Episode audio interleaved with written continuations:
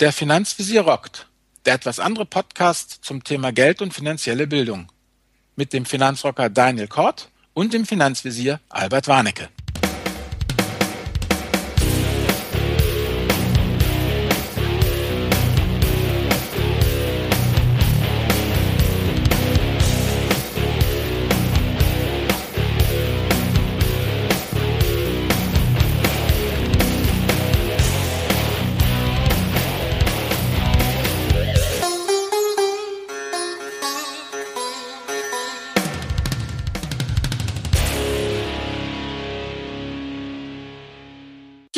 Hallo und herzlich willkommen zu einer neuen Folge des Podcasts der Finanzvisier rockt. Heute wieder mit dabei aus der Hanseatenstadt Lübeck, der Daniel Kort, Finanzrocker. Hallo Daniel. Moin Albert, grüß dich. Ja, und hier aus der Hansestadt Hamburg meldet sich der Finanzvisier. Mein Name ist Albert Warnecke. Ja, wie soll ich sagen, als gute Hanseaten, Daniel, gehen wir heute voll ins Risiko. Wir werfen uns gegen Störtebecker. Wir sehen zu, dass wir Zobelpelze aus den Tiefen Russlands bekommen. Wir sind heute richtig riskant. Obwohl ein bisschen Schiss habe ich ja schon. Aber ich denke, du hast ja hier einen tröstenden Spruch für mich bereit. Genau, einen ähm, schönen Vorstellungsspruch. Ähm, von Jochen Schweizer. Jochen Schweizer kennt der eine oder andere wahrscheinlich ähm, durch seine Gutscheine. Und er war ja selber Extremsportler, beziehungsweise ist er immer noch. Und er hat gesagt, wer etwas riskiert, kann verlieren. Wer aber nichts riskiert, der verliert garantiert.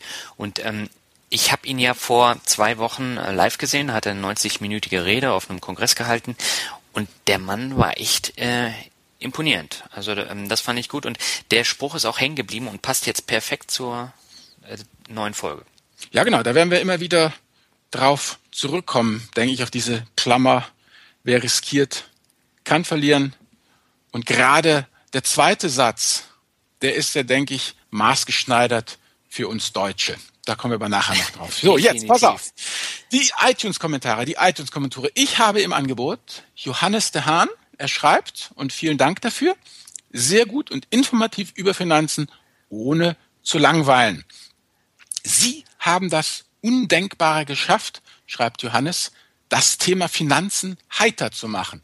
Vielen Dank. Das freut uns natürlich sehr. Ja, vielen Dank, Johannes. Ja, genau. Ja, Finanzbegriff der Woche ist, äh, kommt ja eigentlich immer ganz zum Schluss, Daniel, aber wir haben uns jetzt davor beschlossen, es etwas vorzuziehen. Ja, unser Finanzbegriff der Woche ist das Risiko. Wir machen heute einen riskanten Risikopodcast. Genau, spannendes Thema. Und es geht mal nicht um Alkohol und Zigaretten, sondern um Geldanlage und wie man das so anlegt, dass man mit dem Risiko leben kann. Aber die Frage ist jetzt natürlich erstmal, was ist denn Risiko, Albert? Ja, also Risiko ist ein Umstand, dass irgendetwas gefährliche oder schädliche Folgen haben kann. Also das Risiko setzt sich aus zwei Komponenten zusammen aus äh, der Eintrittshäufigkeit oder Eintrittswahrscheinlichkeit und der Ereignisschwere. Also nehmen wir doch mal hier als Hamburg die Eintrittshäufigkeit, dass es regnet, ist verdammt hoch. Mhm. Und die Ereignisschwere ist eigentlich vernachlässigbar. Das heißt, das Risiko, nass zu werden, ja, es ist, es ist hoch, aber es ist kein schlimmes Risiko, weil ich werde halt ein ein wenig nass. Und ich kann mich auch sehr leicht gegen dieses Risiko, nass zu werden, schützen. Wenn ich dagegen ehemals München in den Alpen unterwegs bin, dann ist ähm, es regnet sicherlich häufiger, als dass Lawinen abgehen, aber die Ereignisschwere oder das Schadensausmaß einer Lawine ist natürlich weit höher. Das heißt, man muss immer diese beiden Komponenten betrachten. Dann habe ich noch ein bisschen recherchiert. Äh, das Risiko hat ja noch Brüder und Schwestern. Zum Beispiel das Wagnis. Was habe ich gefunden? Die Definition des Wagnis ist, jetzt halte ich fest, mein Lieber, Risiko mit ethischer Komponente. Angeführt wurde das Wagnis Ehe. Oha. Und dann haben wir natürlich noch die Gefahr. Die Gefahr ist definiert als starkes Risiko, bei dem es mit ziemlicher Wahrscheinlichkeit zu einem Schaden kommen wird. Also das ist so, um das mal abzustecken. Aber letztendlich, was ich festgestellt habe, das Risiko wird in den verschiedensten Disziplinen unterschiedlich definiert. Das heißt, Gefahr wäre jetzt zum Beispiel, wenn ich einen Bungee-Jump mache, das ist ein starkes Risiko. Es kann also passieren, dass ich äh, dass mir was passiert, wenn ich das mache. Ich würde sagen, das ist dann immer noch ein Risiko. Ähm, wenn du es bei Jochen Schweizer TÜV geprüft macht, würde ich es als Risiko eintreten. wenn du es irgendwo bei irgendeinem Freak in irgendeinem Urlaubsland machst, wo du nicht weißt, ist das ganze Geschirr, an dem du nachher hängst, TÜV geprüft und sicher, dann würde ich es als Gefahr betrachten. Ja, wobei, ähm, das fand ich übrigens sehr interessant. Der Jochen Schweizer ist ja pleite gewesen, weil einer bei einem Bungee-Jump von dem Fernsehturm mhm. in Dortmund ja. gestorben ist. Und dadurch hat er sein komplettes Geld verloren. Und ähm, die haben bis heute nicht rausgefunden, woran das lag an diesem Seil. Und ähm, von daher, egal wer es macht, äh, das ist ein sehr starkes Risiko dann vorhanden. Ne? Ja, aber genau, das ist es nämlich. Letztendlich, der Zufall macht ja das Risiko. Ja. Also nehmen wir mal hier an, ähm, wohl bekannt, Pamplona, Stiere. Wenn ich weiß, dass zwischen 8 und 8.30 Uhr durch diese Straße hier eine wild gewordene Bullenherde durchkommt, dann stelle ich mich eben auf den Balkon. Es ist kein Risiko, weil ich habe, es ist kein Zufall. Ich weiß, wann die Stierherde durchkommt. So, dagegen kann ich mich schützen. Wenn ich aber mich betrinke und vor den Bullen herlaufe, dann, dann gebe ich dem Zufall ja eine Chance. Und dann gehe ich ins Risiko. Das heißt, du brauchst den Zufall. Und dann gibt's ja noch das gewöhnliche Risiko, das man ja total gut berechnen kann. Das gewöhnliche Risiko ist zum Beispiel hm, mit ein bisschen Statistik und so, kannst du ja diese Sterbetabellen machen. Ja, du kannst jetzt nicht genau sagen, wann ich sterbe, aber du kannst sagen, ein Mann, Jahrgang 1966 in Deutschland wird höchstwahrscheinlich so und so viele Jahre alt. Das ist einfach, wenn ich eine große Menge habe, dann kann ich das recht gut alles äh, berechnen und dann dann passt das schon. Und damit kann ich dann eben auch qualifiziert Größe wie Eintrittswahrscheinlichkeit, Schadenshöhe und auch die Erwartung, wie das eintritt, quantifizieren. Und dann kann ich dir sagen, okay, die Lebensversicherung kostet dich pro Monat 27,50 und fertig ist die Laube. Das ist eigentlich auch euch easy, dieses Risiko. Das ungewöhnliche Risiko, kommen wir nachher noch drauf, diese schwarzen Schwäne, die, die sind das Diabolische. Warum? Ja, weil du die nicht berechnen kannst. Sie sind so selten, dass du keinen Vergleich hast. Ich meine, Fukushima, ja, ja. Tsunami und äh, Amok laufendes Atomkraftwerk, ja. Das kannst du wenn du da den, einen Stochastiker fragst, der sagt, der multipliziert die ganzen Wahrscheinlichkeiten und kommt raus und sagt, ja, das passiert einmal in 200 Millionen Jahren.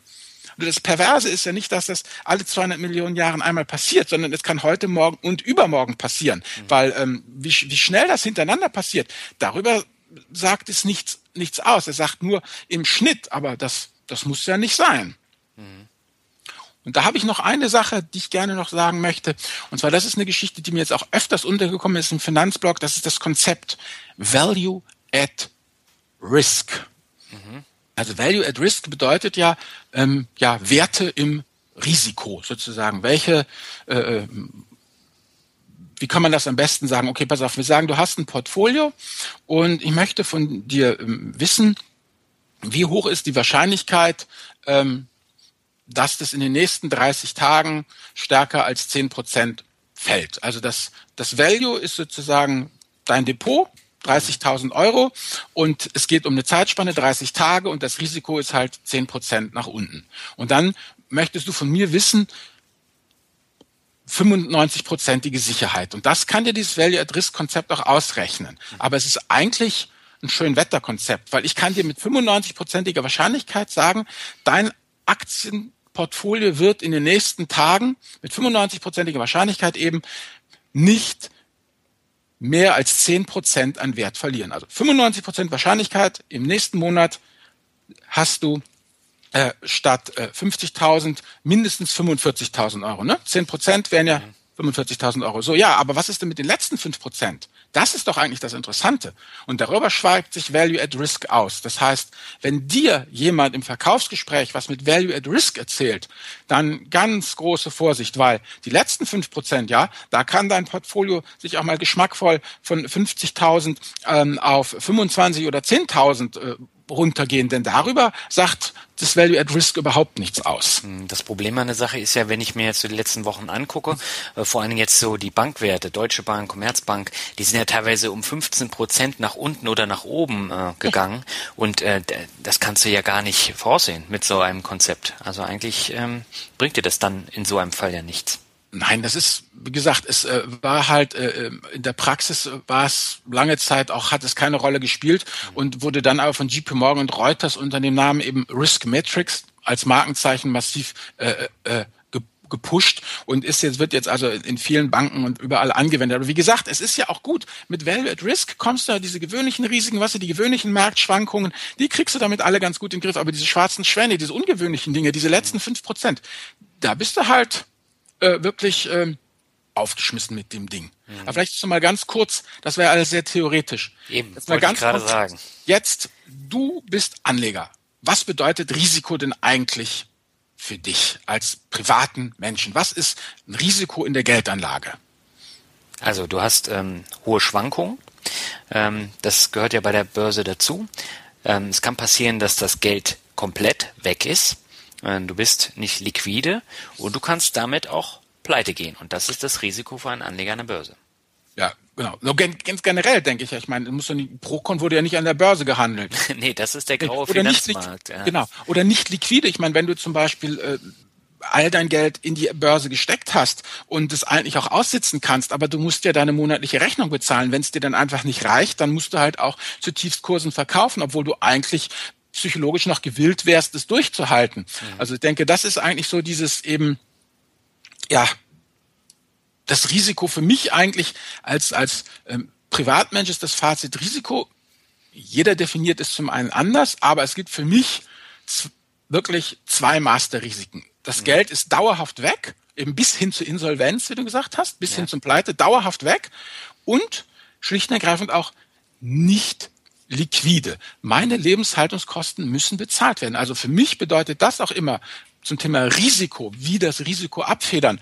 Mein Wahlspruch ist immer, Liquidität geht vor Rentabilität ist. Denn das ist es halt, wenn du kein Geld hast, aber welches brauchst, ja, dann leiht man dir schon was, aber zu welchen Konditionen? Das ist ja immer dann, wenn man auch diese dramatischen Geschichten sich mal in The Big Short angeguckt hat, den Film, den ich mir angeguckt habe, wo es dann in der Subprime-Krise so runterging. Ja, genau. Dann war die Bank eigentlich von der Substanz noch ähm, was ich 50 Dollar pro Anteilsschein wert, ja? ja. Aber weil die halt, die mussten jetzt Kohle haben, sie mussten jetzt ums Verrecken Kohle haben, dann mussten sie es für 20 Dollar hergeben, ja? Mhm. Also Bums aus Ende. Denn das ist eigentlich äh, letztendlich äh, für mich das Entscheidende. Man, es darf nie passieren, dass am Ende des Geldes noch Leben übrig ist wenn du jetzt dann äh, in Rente bist oder auch eben am Ende des Geldes noch Monat übrig ist. So das ist ja auch das, was du ja auch immer predigst. Dafür gibt's ja auch eben diesen Notgroschen. Du darfst nicht in den Dispo. Dispo kostet dich ein Vermögen. Ja, und das ähm, merken die meisten halt nicht. Und was ich auch so ein bisschen schwierig finde, das ist mir bei einigen Blogs jetzt aufgefallen, dass die dann ähm, propagieren, man sollte doch mehr Geld an die Börse bringen und den Notgroschen, den braucht man ja nicht. Aber genau für solche Risiken, wenn irgendwas passiert, braucht man diesen Notgroschen. Und deswegen sollte man den nicht aus den Augen verlieren. Auf keinen Fall. Also das ist, denke ich, schon mal das Erste du musst wirklich das Schadensausmaß, also ich persönlich, mein persönliches Risikomanagement geht ja immer dahin, zu gucken, was ist der größtmögliche Schaden und nicht, wie kriege ich die größtmögliche Rendite raus. Ich muss mich als erstes, äh, ja, wie soll ich sagen, äh, gegen den, gegen den Pleitefall versichern, weil wie soll ich sagen, hier, es sei denn, man ist Jochen Schweizer, aber im Allgemeinen ist ja nun die Privatinsolvenz, es ist keine erneuerbare Ressource. Du das ist wirklich, du musst sehen, dass du erstmal äh, wirklich äh, äh, die schwarzen Schwäne abdeckst, das Maximalrisiko irgendwie herausfindest und dann darauf die Rendite aufbauen. Weil jetzt kommen wir natürlich, waren wir schon die ganze Zeit dabei, Rendite und Risiko, die beiden siamesischen Zwillinge. Was können wir dazu sagen? Tja, mehr Rendite, äh, mehr Rendite gibt's nur, wenn man mehr Risiko eingeht. Und äh, das Problem ist, wenn du das jetzt mal umdrehst, mhm. mehr Risiko bedeutet nicht unbedingt mehr Rendite. Procon hast du ja schon äh, erwähnt. Mhm. Oder Green Pellets, das ist ja auch so ein anderes mhm. sehr negatives Beispiel. Und da sollte man immer drauf achten. Ja, genau. Das ist es nämlich, dieses man kann es nicht umdrehen. Genau. Und dann gibt's ja hier noch jetzt ähm, die Optimalverteilung nach Markowitz, dieses optimale, äh, effiziente Portfolio mit der optimalen Risiko-Renditestruktur. Ähm, das habe ich ja alles reingeschrieben. Dann hast du aber sehr, ja, als Mann der Praxis geschrieben. Das ist ja alles ganz supi, aber viel zu akademisch für Privatanleger. Deshalb, ja, weil du hast du recht, man, wir haben ja weder die Zeit noch die Mittel, das alles umzusetzen. Aber ich denke, mh, das müssen wir eigentlich auch nicht. Und deshalb Wie legst du denn deinen Risikograd fest? Ähm, ich muss ganz kurz noch mal was zu Markowitz sagen. Ähm, Gerne. Finde ich sehr interessant, weil ähm, ich war mal bei der Bankberatung und da hat er mir die ähm, dieses Haus nach Markowitz aufgemalt. Ähm, kennst du das auch, dass man ein Haus malt und ähm, da dann die unterschiedlichen ähm, Anlageklassen einführt? Nee, erzähl mal kurz. Vielleicht können unsere Nutzer das, unsere Hörerinnen und Hörer das auch nicht. Und zwar, es geht darum, du hast das Hausfundament, mhm. ähm, das ist dann sowas wie Tagesgeld. Und äh, je höher du in deinem Haus ähm, dann gehst, umso kleiner werden dann die Zimmer. Also das Zimmer mhm. für Aktien sollte relativ klein sein. Und im Schornstein, da hast du dann ähm, die leicht riskanten Sachen. Und ähm, das heißt, du gehst. Welche Ironie! Also das Geld, was du eh verbrennst, wahrscheinlich, das kommt gleich in Schornstein. Ja, da muss man halt drauf achten. Und ich fand das sehr anschaulich. Und von daher würde ich jetzt nicht sagen, dass es viel zu akademisch ist. Es kommt immer darauf an, wie man das erklärt. Und ähm, das war halt das Markowitz-Prinzip. Okay, also Assetklassen, genau. Alles klar, man hat eben die verschiedenen Anlageklassen und die kombi kombiniert man dann. Also ich mache es einfach so, ich äh, betrachte grundsätzlich bei mir mit Thema Risiko alle Anlageklassen, die ich habe. Also ich mache nicht diese Detailbetrachtung, ich verlange nicht vom Tagesgeld, dass es performt wie Aktien und gehe deshalb zu irgendwelchen bulgarischen Banken. Und ich erwarte auch nicht von Aktien, dass sie so wenig schwanken wie Tagesgeld und nehme deshalb irgendeine äh, äh, ähm, Low-Volative-Variante meines ETFs, sondern ich mix mir das genauso, fänd, ne, wie du gesagt hast, Markowitz, die äh, Zimmergröße zusammen. Mhm. Dann gucke ich mir mein Gesamtes an, was ich habe, und dann mache ich einen Crash mit Excel mhm. und simuliere 50% Verlust. Und was passiert dann noch? Also ich lasse meine Aktienwerte um 50% abrauchen und gucke dann, was ich noch hab und ob ich das ertragen würde. Und wenn das okay ist, dann bin ich safe. Da bist du aber echt ein harter Kerl, Albert. Ja doch, ich meine, ich muss mit 50 Prozent meines Aktiendepots ja äh, rechnen. Ich meine, nehmen wir mal an, ich habe ich hab 100.000 Euro und ich habe davon 10.000 Euro in Aktien ja. und jetzt verlieren die. Dann habe ich ja nur noch 5.000 Euro in Aktien. Mein Gesamtvermögen ist von 100.000 auf 95.000 Euro gesunken. Ja. Kann ich das ertragen? Ja, nein. Wenn ja, dann ist okay. Wenn nein, dann muss ich noch weniger Aktien haben. Ich sage ja nicht, dass ich 100% Aktien habe, aber meine Aktien die prügel ich um 50 Prozent runter in der Simulation, weil das realistisch ist. Mhm. Aber ich, ich meine, es gibt ja auch diese Börsenspiele, ne? Und bei den Börsenspielen, da kannst du ja auch immer traden, was ähm, das Zeug hält und äh, dann kauft man halt mal auch so ein paar ähm, Derivate. Hm? Ja, dann äh, wettet man auf irgendwas und prompt ist das ganze Geld weg und dann denkst du dir, naja, passiert halt, ne? Und ähm, das ist halt nur auf dem Papier, es ist nur fiktiv, es ist nicht ein wirkliches Geld. Und ich habe da gemerkt, ähm, deswegen mache ich auch keine Börsenspiele mehr, du gehst ganz anders daran vom Denken. Und wenn ich das auf eine Excel mache und dann fiktiv 50.000 Euro praktisch versenke, ähm, dann hat das für mich nicht den Effekt, wenn ich das wirklich auf dem Konto habe, diesen Verlust. Ja, auf jeden Fall. Aber umgekehrt, wenn es sich auf Excel schon verrückt macht, dann weißt du, dass es sich in der Praxis noch verrückter macht. Das stimmt, das stimmt. Ja. Also das ist ja gut, aber ich muss es ja irgendwie simulieren. Ich, ich, das ist ja das, was ich jetzt übrigens auch gerade in etlichen Leserbriefen immer wieder zu hören kriege im Blog, dass die Leute, ja, soll ich reduzieren, soll ich reduzieren? Na ja, dann sage ich, dann habt ihr eben genau das, was du sagst, dann hat man vielleicht auf dem Papier den Wund doch zu voll genommen. Ja, und also das passiert ganz schnell. Hm. Also ich bin ja auch leidgeprüft. Also ich habe auch schon 50 Prozent verloren. Und äh, ja. das ist kein schönes Gefühl. Aber äh, man muss halt versuchen, Wege zu finden, wie man damit umgeht. Ne? Und ähm, letztendlich ist es ja so, man muss auch das Alter berücksichtigen. Das heißt, wenn ich mhm. jetzt 20 bin, kann ich mehr Risiko eingehen mit dem bisschen Geld, was ich in dem Alter zur Verfügung habe, als ja. äh, wenn ich jetzt ein 50-jähriger Familienvater bist. Ja, auf jeden Fall. Du kannst mehr Risiko eingehen als ich. Oder auch hier, je mehr öffentlicher Dienst, ne, desto mhm. mehr Risiko. Oder auch, ähm, was man auch sagen muss, wenn du in einer stabilen Beziehung lebst, ja, wo zwei Leute einzahlen, also wenn man zusammenlebt, ich meine, meine Frau und ich, wir ja, zahlen jeder sozusagen ein, ein halbes Badezimmer, dürfen aber ein ganzes Badezimmer nutzen. Ja, das ja. sind immer so Sachen, weil bei Scheidung, ne, wenn du als erstmal in zwei Wohnungen haben musst und so, mhm. das ähm, kostet ja. Das heißt, da hast du auch die, äh, diese Skaleneffekte. Das heißt, für mich ist es eigentlich meine, mein Ratschlag an unsere Hörerinnen und Hörer wäre, ähm, immer das gesamte Depot betrachten, nie in die Assetklassen aufspalten und dann gucken, was ist, jetzt muss ich doch mal Fachwort reinschmeißen, der maximale Drawdown. Also das heißt, um wie viel kann das Ding nach unten schranken pro Asset-Klasse? Ja, dann sagt man, okay, ähm, äh, Aktien minus 50 Prozent, die vom Daniel angesprochenen Derivate 100 Prozent Verlust und dann summiere ich diese ganzen maximalen Verluste auf und gucke mir erstmal raus, was dann da passiert in meinem Gesamtvermögen, ob ich das mhm. aushalten kann oder nicht, weil wenn ich es schon auf dem Papier nicht aushalten kann, dann soll ich es in der Realität erst recht nicht probieren. Und jetzt mal aus deiner Erfahrung, Daniel. Wenn man wechselt von Excel in die Realität. Mhm. Welchen Ab- oder Aufschlag, besser gesagt, sollte man denn da noch geben? Also wenn man papierkühn ist mit 50 Prozent Verlust, okay, hält man dann äh, auch 50 Prozent in der Realität oder sind es eher 20, 30 oder 40 Prozent? Naja, manchmal bleibt dir ja nichts anderes übrig. Ne? Also wenn dann so ein Crash kommt, ähm, da kannst du ja nichts anderes machen. Ähm, die Frage ist halt, wie du damit umgehst. Ne? Ach doch, nee, mir geht's drum, wenn, wenn, du, wenn du sagst, ich, ich strukturiere mein Portfolio so, dass ich eine, einen Gesamtverlust eben, wenn die Aktien um 50 Prozent runtergehen, noch, noch vertrage. Und dazu darf mein Aktienportfolio 20 Prozent Aktien, also mein Gesamtdepot 20 Prozent Aktien haben. Mhm. So, das hast du jetzt auf Papier ausgerechnet. Aktien gehen 50 Prozent runter.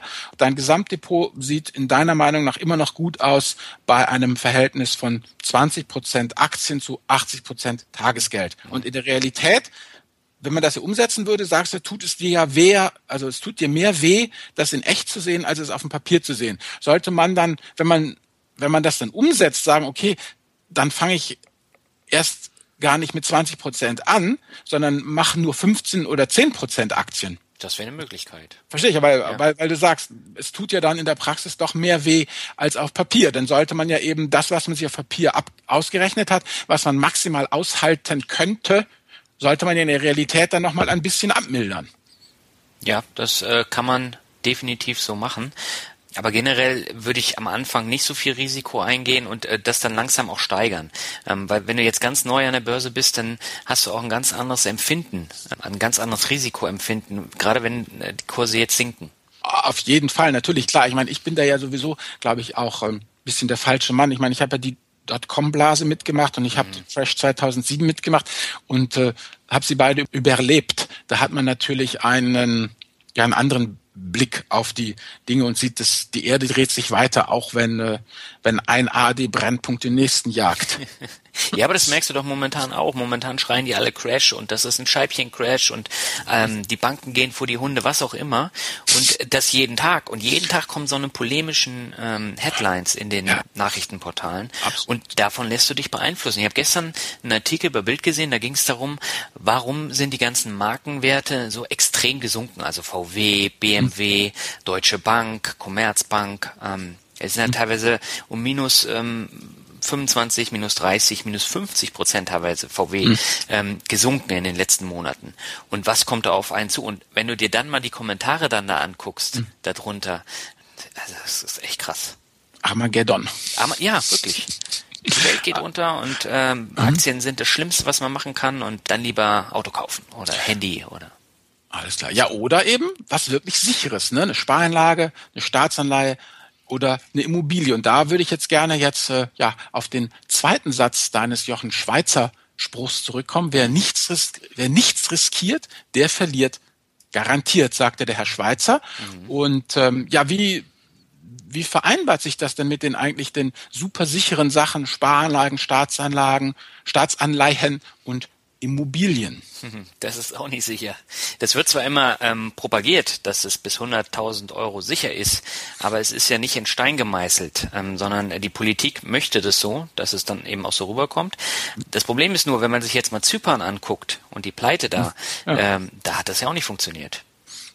Genau, also das ist, denke ich, das Entscheidende. Man muss dieses Risiko ist halt irgendwie echt ein gemeiner Bastard und versteckt sich ja gerne unter allen möglichen Steinen. Äh, und da, wo man es eben eben nicht vermutet. Zum Beispiel bei den Staatsanleihen ist es ja das Gleiche. Die sind ja auch per Dekret sicher. In so einer Staatsanleihe steckt ja wahnsinnig viel Politik drin. Deshalb mhm. haben wir auch diesen kommunizierenden, diesen Abfärbeeffekt eben wie kommunizierende Röhren sind ja in der EU die Staatsanleihen aneinander gebunden und per Ordre de Mufti ist eine griechische Staatsanleihe genauso viel wert wie eine deutsche. Das heißt, eine Bank, die sich, ähm, ja, wie soll ich es ausdrücken? Ich war auf, auf so einer wunderbaren Konferenz und der hat das so ausgedrückt. Eine französische Bank, die sich mit griechischen Staatsanleihen vollsaugt, gefährdet die deutsche Bonität. Mhm. Weil das alles eben so zusammenhängt und letztendlich haftet eben jedes Euroland äh, für jedes andere Euroland, dass da nichts äh, pleite geht. Und deshalb äh, äh, sind diese Staatsanleihen auch nicht mehr das, was sie mal waren. Früher waren, ja, früher gab es halt die in D-Mark, ne? Bundesschatzbriefe D-Mark, dann war das halt eine deutsche, rein deutsche Sache. Jetzt ist eine europäische äh, Geschichte daraus geworden. Da muss man also auch ganz genau ähm, hingucken. Und äh, jetzt würde ich gerne noch mal so richtig Öl ins Feuer werfen. Oha, was kommt jetzt? Ja, Immobilien, weißt du oh. doch. Willst du, willst du Kommentare auf dem Blog? Mach was in Immobilien. und da ist es ja einfach so, wenn ich mir das angucke, wir haben ja recherchiert und wir haben hier, liebe Hörerinnen, liebe Hörer, einen richtig äh, fetten Ast hier in der Mindmap, ähm, der heißt Immobiliensteuern und Abgaben. Wenn ich die anfangen würde vorzulesen, wird es echt der totale Laber-Podcast, deshalb nur einen einzigen. Und zwar die Fenstersteuer. Fenstersteuer äh, ist eine Steuer, die ein Eigentümer auf die zu seinem Wohnraum gehörenden Fenstern zu zahlen hatte. Und äh, die wurde von äh, Napoleon eingeführt. Und äh, das Interessante an der ganzen Geschichte für mich eigentlich ist, äh, nachdem da die napoleonische Fremdherrschaft vorbei war, die Franzosen wieder abgezogen waren, die Steuer blieb.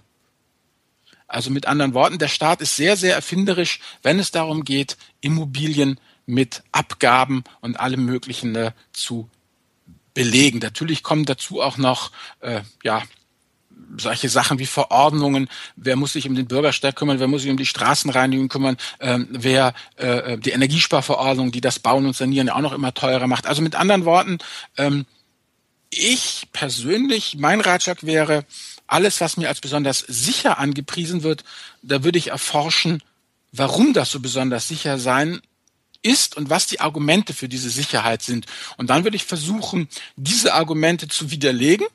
Und wenn mir das nicht gelingt, na, dann ist es wohl wirklich sicher. Mhm. Ja, aber rein theoretisch, wenn man sich das jetzt mal so anschaut, ist ja gar nichts sicher. Genau, das ist es. Das ist aber genau das, was Jochen Schweizer sagt. Gar nichts ist sicher und deshalb empfehlen wir ja auch, dich breit aufzustellen, weil irgendwas geht immer. Und natürlich sind manche Sachen sicherer als andere. Also wenn ich in irgendeinen un unbesicherten Konsumentenkredit investiere oder wenn ich in irgendwelche Mittelstandsanleihen investiere, ist es natürlich das Risiko, dass ich äh, mein Geld nicht zurückkriege, höher, als wenn ich äh, eine Immobilie äh, äh, in, einer, in einer wachsenden Stadt besitze. Ganz klar. Ich was ich eigentlich nur möchte, ist ja dieses apodiktische, das ist sicher vom Sockel stoßen jedes Ding hat seine Vor- und seine Nachteile und die muss man sich halt wirklich genau ähm, angucken. Zum Beispiel haben wir auch das Paradoxon, dass Aktien umso sicherer werden, je länger man sie hält. Also wenn du. Aktien über eine Dekade hältst, kann man sich ja im Renditedreieck ähm, des ähm, Deutschen Aktieninstituts angucken, dann gab es eigentlich keine Dekade, in der jemals ähm, Verlust gemacht wurde. Also das kommt ja auch immer darauf an, welchen Baustein hier, ne? Dann Markowitz ja. Haus. In, in, in welches äh, äh, äh, Zimmer du jetzt gerade äh, gehst. Und die Zimmer zusammen machen ja das Haus. Ja, genau, das ist der Punkt. Und äh, man muss sich halt auch mal von der Denke lösen, dass Tagesgeld hundertprozentig sicher ist, dass die Anleihen hundertprozentig sicher ist. Und ähm, deswegen sollte man eben auch nicht das ganze Geld ins Tagesgeld packen, wie es halt sehr, sehr viele machen, in ja. diesem Irrglauben. Genau.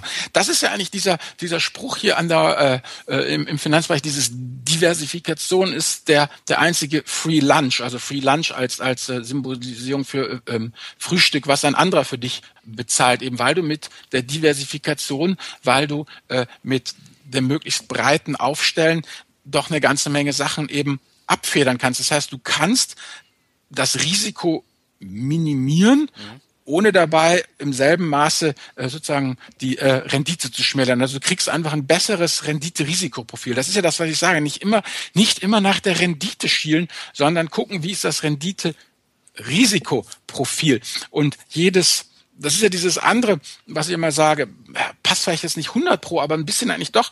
Die meiste Kohle kannst du ja, also die höchsten Zinsen, die höchsten Zinsen, 14, 15, 16 Prozent Zinsen, bei vollkommener Risikolosigkeit bekommst du ja, wenn du dein Dispo zurückzahlst.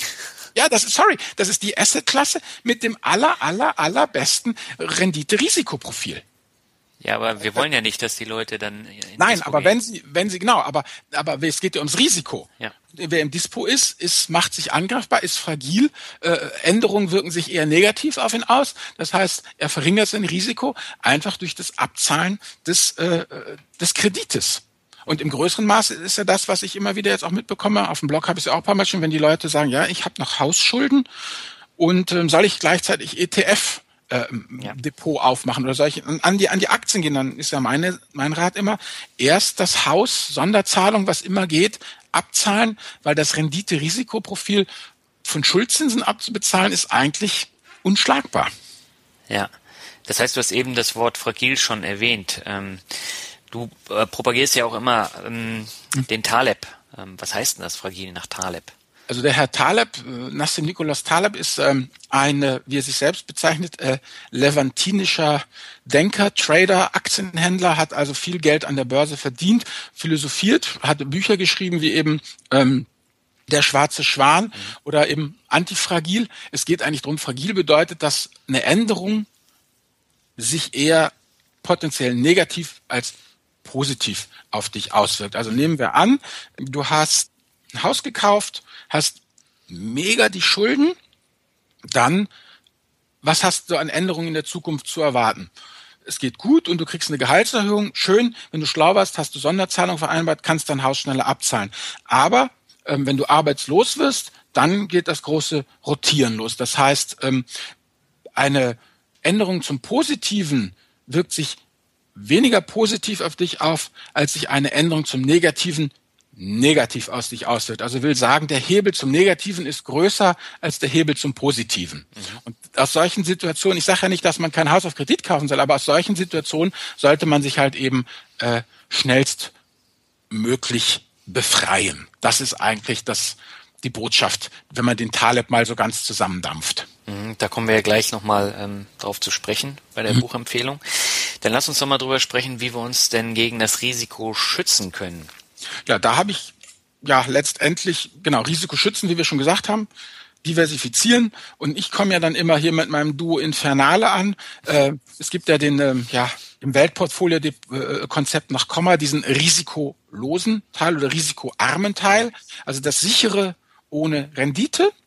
Das ist mein Team Petrus, weißt du, du bist der Fels, auf den ich mein Vermögen bauen will. Das ist eben das Tagesgeld, das Festgeld, das wirklich schwankungsarme, eben doch relativ sichere. Und dann gibt's eben das Schwankende mit Rendite. Das ist der risikobehaftete Anteil. Das ist sozusagen das Team Mr. Market. Das sind eben die Aktien, die die Rendite bringen. Aber das eine hat mit dem anderen relativ wenig zu tun. Ich weiß nicht, vielleicht sind ja Football, American Football Fans unter unseren Hörern. Äh, wenn man sich das mal anguckt, ähm, das ist ja so ähnlich. Ich meine, du hast ja die Verteidiger, ja? ja. Also die zerquetschen dich ja, was stehst mit wie eine Fliege zwischen ihren Pranken und dann hast du diese wahnsinnig schnellen äh, Läufer und genau so ist es eben auch. Jedes Teammitglied hat halt eine bestimmte Aufgabe und hast du das Team Petrus, das soll Sicherheit reinbringen, aber den quäle ich nicht auf Rendite. Nein, da gehe ich nicht zu einer bulgarischen Bank und ich habe das Team Market, das darf vollkommen ja seinen Irrsinn ausleben und darf schwanken ohne Ende, aber das karrt mir die Renditen rein. Mhm. So, das ist eigentlich das, was ich sage. Und ansonsten ähm, ist für mich auch ähm, noch ein Spruch, ähm, wie soll ich es ausdrücken, was ist der Kauf einer Hochzinsanleihe gegen das Nichthören eines AAD-Brennpunkts zum Thema Börse, ja? Also du, wie du es dir eben schon gesagt hast, ja, diese hysterischen Finanzpornografen, ja, die dann einfach eine Schlagzeile nach der anderen rauskloppen und dich vollkommen wahnsinnig machen, ja? Mhm. Und tschüss, nee, will ich nicht. Und wer auch ein wahnsinniges Vorbild für mich ist, ist ja, kennst du Balu der Bär? Ja, aus dem Versuch's mal mit Gemüt, genau. Und mhm. was sagt er? Wenn du nicht gierig bist und so, dann kommst du durchs Leben. Genau das ist es eigentlich. Der sagt ja auch, hä? genieße das Leben, sei nicht gierig. Klar, sieh zu, wie du an deine Ameisen und deine Bananen und alles kommst, aber ähm, entferne dich eben nicht so weit vom optimalen Risikorenditeprofil. Denn irgendwann kriegst du dafür die Klatsche. Dafür kann ich garantieren. Ja, du sagst das so locker, aber gerade wenn du jetzt anfängst, dann hast du natürlich äh, auch mit so Attributen zu kämpfen wie ähm, gierig sein, verliebt sein, äh, panisch sein ja. und äh, das geht ruckzuck und äh, du musst dir halt erstmal so die Hörner abstoßen an der Börse Absolut. und ähm, diesen dicken Baloo-Pelz dann entwickeln. Absolut. Deshalb finde ich es auch gut, wenn junge Menschen damit anfangen, weil, ähm, weißt du, wenn ein, wenn ein junger Mensch irgendwie ein paar tausend Euro versenkt, dann ist es ja was anderes, als wenn du mit 50 dann sechsstellige Summen da auf einmal im, im Spiel hast. Also wenn du eben äh, als äh, Student oder als Lehrling ein paar hundert Euro versenkst, ist es ja was anderes, als wenn du irgendwie eine Hausfinanzierung ja in die Grütze setzt. Mhm. Ja, Absolut, man muss sich die, ja, das ist sowieso dieses, also dieses sich gegen Risiko schützen. Du musst ein paar Mal gegen die Wand laufen, das denke ich auch. Mhm. Äh, ganz wichtig. Und ich hatte ähm, vor einigen Monaten ein Interview mit einem Leser in meinem Podcast mhm. und der hat in eine einzige Aktie äh, investiert. Oh, er ist all in gegangen. Aber richtig all in. Und das war auch noch die, es war eine Bankaktie. Und äh, die sind ja richtig runtergegangen. So, mhm. und ähm, dann war das ganze Geld, was er hatte, ich meine, das war sechsstellig weg. Und, naja, ganz äh, weg kann es ja nicht gewesen nee, sein. Nee, ganz weg nicht. Also das hat ja noch einen gewissen ähm, Wert gehabt. Aber ich meine, wenn du jetzt von, von einer sechsstelligen Summe auf eine niedrige fünfstellige Summe runtergehst, das tut schon weh. Ja, total. Wenn du von 100 auf 30.000 runtergehst. Ja, aber das ist ja volle Kanne Risiko. Das ist ja das, was, was du beim letzten Mal auch schon gesagt hast, nicht alle in ein, äh, Eier in einen Korb werfen. Ne? Ja gut, und den dann gegen die Wand werfen. Ja, das ja. kann nicht gut gehen. dann sind die Eier kaputt. Eben, eben, ja. eben, eben. Also klar, also ich denke, das mit dem Risiko ist auch das, was du übrigens sagst, was ich übrigens persönlich an mir ja auch sehe. Der Essen kommt mit dem Appetit und wenn man einfach sieht, was geht im Vermögensbildungsbereich und was nicht geht, dann entwickelt man auch eine Souveränität, jeder für sich selber. Ich meine, ich sehe das ja auch bei mehreren Leserzuschriften, wo die Leute mir dann sagen, na, am Anfang, nee, alles Teufelszeug und dann haben sie doch mal 2.000, 3.000 Euro in ETF investiert und dann ging es ganz gut und jetzt sind sie schon bei 10.000, weißt? Mhm ohne dass ich sie gedrängt habe, also sondern einfach so, weil sie selber einfach immer mehr Zutrauen zu sich selber gewinnen. Mhm. Ja, das hält dann immer äh, eine gewisse Zeit an, dann kommt jetzt so eine Phase wie jetzt, das ist so der ja. erste ähm, kritische Punkt und wenn man den ähm, ausblendet und mhm. ähm, praktisch mhm. nicht ständig in sein Depot guckt, dann genau. geht's auch automatisch wieder nach oben. Ich meine, das Jahr 2016 ist eine absolute Vollkatastrophe bisher an der Börse gewesen. Ähm, jetzt von Januar bis Mitte Februar ja. Aber äh, das wird trotzdem wieder hochgehen. Ja, das denke ich auch. Und was mir eigentlich nur wichtig ist, ist immer, deshalb sagte ich ja früher auch Öl ins Feuer gießen. Du kannst ja gewisse Assetklassen, gewisse Anlageklassen nicht ansprechen, ohne ja, dass die Emotionen hochschlagen. Deshalb, dass man wirklich auch mal seine Vorurteile über Bord wirft und jede Anlageklasse sachlich und nüchtern betrachtet. Denn jede Anlageklasse hat ja ihre Stärken und jede Anlageklasse hat auch ihre Achilles. Verse. Also es ist einfach ganz klar, dass man sich das auch überlegt und was man da eben ja für sich selber als brauchbar und, und positiv betrachtet. Aber auf keinen Fall sagen, Immobilien immer super sicher mhm. oder umgekehrt ist ja, nee, eine Immobilie immer zur Miete. Ne? Also da gibt's ja dann bist du ja sofort bist du ja in diesen dogmatischen Richtungskämpfen, ja, oder die anderen Aktien, Zockerei, übelste Sache und, und andere wieder, ja, Aktien muss ich haben, nur Aktien, Aktien, Aktien, funktioniert ja alles nicht. Also einfach ernsthaft sich überlegen, was sind die Stärken und was, also wie ein Ingenieur letztendlich, mein Ingenieur überlegt sich ja auch, was sind die Stärken und was sind die Schwächen des Materials und dann baust du daraus dein, äh, deine Produkt zusammen. Ja, also ich meine, der Motor ist natürlich aus Stahl, aber willst du auf Stahl sitzen, sitzen? Nein, ja. Also umgekehrt, ja, äh, der Motor wird auch nicht funktionieren, wenn du irgendwelche äh, äh, plüschigen Dinger da versuchst äh, als als als Motor zu konstruieren. So ist halt hat halt jedes Ding hat halt seine Bestimmung und die muss man halt herausfinden. Ich habe noch ein, äh, eine Anmerkung, bevor wir dann aufs äh, richtige Fazit dann kommen. Ähm, also bei mir ist es ja so, ich versuche das Risiko ja auch zu senken, indem ich dann bei Sachen oder äh, jetzt Ländern, wo ich keine Ahnung habe, da setze ich dann auf ein breit gestreutes ETF. Ähm, mhm. Das mache ich zum Beispiel bei Anleihen. Ich habe keine Lust, mich groß mit Anleihen auseinanderzusetzen, deswegen mhm. kaufe ich lieber Anleihen-ETFs. Ähm, ich habe keine Ahnung von asiatischen Aktien. Mhm. Deswegen setze ich da auch auf ein breit gestreutes ETF und so ver verringere ich halt das Risiko, weil wenn ich mir jetzt irgendeine Aktie kaufen würde, auch wenn ich die Kennzahlen kenne, aber ich kenne das Unternehmen nicht, ich kenne das mhm. Umfeld nicht, dann erhöht sich das Risiko ja automatisch mit dem, mhm. was ich kaufe. Genau. Und ähm, das ist für mich dann halt äh, wichtig, dass ich so auf diese Art und Weise das Risiko auch nochmal minimiere. Genau. Gut. Ja, was ist denn jetzt unser Masterfazit? Was haben wir gelernt? Was ist der Nutzwert? Wer Risiken meidet, verpasst die Chancen. Ja, genau. Aber äh, der Punkt ist halt immer, man kann es nicht äh, prognostizieren. Ähm, das ist natürlich immer schwierig, weil keiner weiß, wie die Börse nun ihren äh, Weg geht. Man kann jetzt nicht sagen, ja, ich spare jetzt zehn Jahre und äh, dann verdoppelt sich mein Geld. So darf man halt nicht an die Sache rangehen. Nee, natürlich nicht. Oder hier, die jährliche Makulatur, die wir alle zugeschickt kriegen, das ist doch die jährliche Rentenabrechnung des Staates. Ich meine, bloß weil da jetzt steht, Herr Warnecke, Sie haben jetzt äh, 395,80 Euro angesammelt, dann äh, weiß ich doch nicht, ob ich das mit 67 kriege oder Peng. Also bloß weil es auf hässlichem grauen Papier mit dem Bundesadler kommt, ja? Nein. es ist ja noch nicht, es ist vielleicht amtlich, aber nicht so amtlich. Die Rente ist sicher.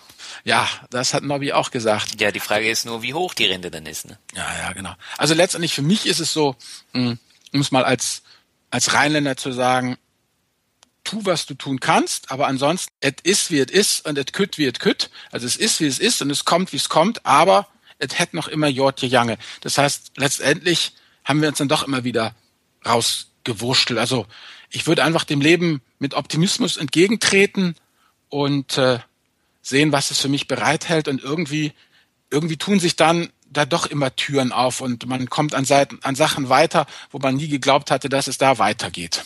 Ja, das ist doch ein schönes Schlusswort gewesen ähm, für den Hauptteil. Dann lass uns noch mal kurz auf die Medienempfehlung der Woche eingehen. Äh, du hast ja den Nassim Taleb schon erwähnt. Was hast du denn diesmal mitgebracht? Ich habe die Narren des Zufalls mitgebracht. Da geht es letztendlich drum um die unterschätzte Rolle des Zufalls in unserem Leben. Ganz wunderbar auch dazu eben, du weißt ja, wenn irgendetwas äh, schlecht läuft, mhm. dann waren es der finstere Mächte. Aber wenn irgendwie was gut läuft, dann war es ja deine eigene Genialität. Und Taleb räumt damit einfach ein bisschen auf, ähm, dass ähm, ja eben wir diese menschliche Schwäche haben, dort Zusammenhänge zu suchen, wo keine sind und das halt eben das Glück und das zur rechten Zeit an der rechten Stelle sein doch eine Menge hilft. Ich habe da übrigens letztens bin ich auf irgendeiner in Wanderung meines Internets auf so eine ganz obskure Celebrity-Seite gekommen und da gab es ein Video zum selben Thema. Und weißt du, wie dieses Video hieß? Ja. Stars, die beinahe diese Rolle bekommen hätten. Da gibt's doch so, weißt du, Frodo. Hier, ja. der ist doch, das der Typ, der ist ja einfach Frodo. Ja, aber der war auch irgendwie nicht richtig vorgesehen. Da gibt's eine ganze Menge Serien, wo eigentlich ganz andere Schauspielerinnen und Schauspieler vorgesehen ist. Und die, die jetzt einfach im Auge des Publikums diese Rolle sowas von verkörpern. Die waren zweite, dritte, vierte Wahl teilweise, ja. Also ja, Glück, Zufall, ja. Da hat eins, zwei, drei hat abgesagt, keinen Bock gehabt, irgendwas war nicht. Und dann war auf einmal die vierte Wahl am Start, ja, und kam ganz groß raus. Narren des Zufalls. Mhm. Diese ganzen Geschichten. Also ich finde, dieses Buch, wenn man es liest, dann gibt es mir irgendwie so dieses Gottvertrauen, mal, der Zufall ist eben doch des Glückes Schmied ich kann was dazu tun, ich kann das Bestmögliche machen, aber letztendlich dieser Irrsinn, als ob ich mein Leben von der Wiege bis zur Bahre durchplanen könnte, das kann man ganz gepflegt mal den Hasen geben. Also ich habe es gerne gelesen.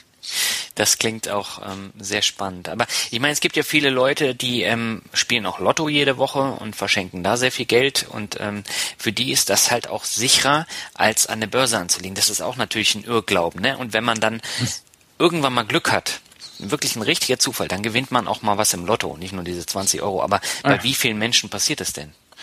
Ja, bei denen, die dann großartig rauskommen. Ne? Das ist ja dann wieder Mackie Messer und die im Dunkeln sieht man nicht. Du siehst ja immer nur die Gewinner und das ja. führt ja dann zu diesem Survivorship-Bias, dass du halt einfach äh, systematisch die Chancen beim Lotto überschätzt, weil, weil dir natürlich die strahlenden Gewinner präsentiert werden. Es gibt ja auch regelmäßig einen, aber die ganzen vielen Millionen, die leer ausgingen, die diesen Gewinn finanziert haben, ja, die werden unter den Teppich gekehrt.